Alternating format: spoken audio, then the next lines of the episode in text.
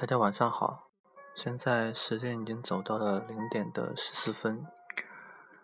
我是奶茶，再跟大家分享最后一篇文章，它的名字叫做《全世界最恶心的一句话》，我是为你好。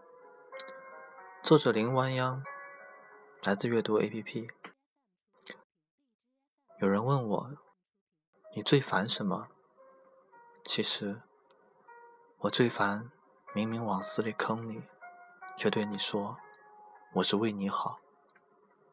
这句话真的是我听过最恶心的话，没有之一，比吃小龙虾吃到了头发还恶心。先讲个真事儿吧。有一个姑娘最近和我聊天儿，说她快烦死了。她谈了一个好朋友，已经两三年了，两个人觉得感情已经很稳定。便见了双方父母。男生的爸妈认为儿女之事不干涉，对他们的感情也很支持。他的父母却坚决反对，给出了两个理由：他不是本地人，他不是很有钱。他对父母说：“他的工作很好，我们过得也不穷，而且他就在我们这里工作，房子也买在了这里，怎么还能不算本地人呢？”父母不管，仍然反对。他给他们做了大量的思想工作，说的多了，父母急了，对他说：“你别想了，实话告诉你吧，我们早就给你定了一门亲事。你王阿姨挺喜欢你的，她儿子也同意。他们家那么有钱，将来亏不了你的。”他特别委屈，这都什么年代了，还来这一套？他和父母大吵：“你们考虑过我的感受吗？”他妈妈说：“我们也是为你好啊。”说服不了父母，他一气之下离开了家。他的小姨和小舅觉得这样下去也不是什么办法，就去劝他爸妈，结果全被挡了回去。你们懂什么？我这是为我女儿好。没办法，只能和男友商量，先把这事儿拖着。他爸妈却不乐意了，知道他仍然和男友交往着，就给他打电话，催他赶紧了断关系，回家嫁人。他不同意，苦苦哀求。妈，他妈就劝他：“你还小。”你不懂，他们家有钱的很。你们结婚了，他们还能帮衬咱们家。你爸爸最近做生意，还需要人家帮忙打通关系呢。我们把你养这么大，不能什么都由着你的性子。再说了，我们也是为你好啊。他听着妈妈的话，心慢慢沉了下去。他们根本不是为了他好，而是为了自己好。如果真的为了他好，为什么不能听听他的想法？问问他的意愿，而是一味的把他们想要的好、想要的价值强加于他，而剥夺原本属于他的权利。你知道吗？现在我妈还在逼我回家，每天一个电话，说我再不回去就永远不用回去了。他们认为我叛逆，我自私，我不孝，我放着好好的路不走，非要为难自己。难道不是他们在为难我吗？说真的，我真不想回去了。我也不想再听他们说是为了我好。唉，怎么说呢？其实我也很烦这句话。在我们的生活中，这句话出现的频率太高了。每一次当你想做一件事情，需要别人的支持，而人家不想支持你的时候，就会对你说：“我是为了你好。”或者当你不想做一件事情，而别人又特别想让你按照他的想法来的时候，你也会听到这一句话。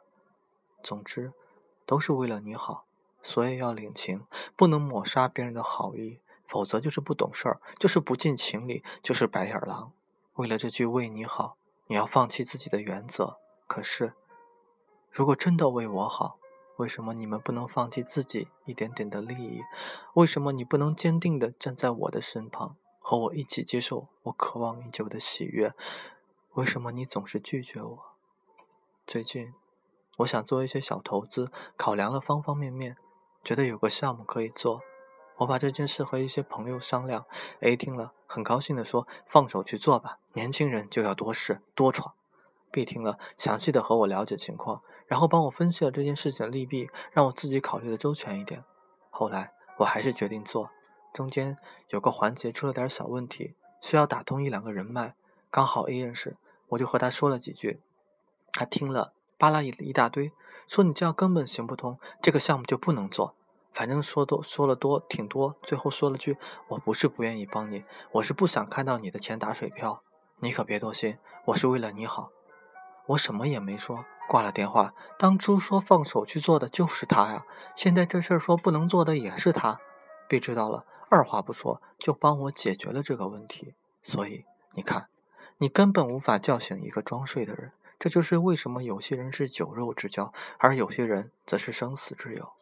我知道，成年人的世界很复杂，我也没要求别人必须帮我，别人也没有那个义务。说实话，本来就是求人办事儿，人家帮不帮都是在情理之中。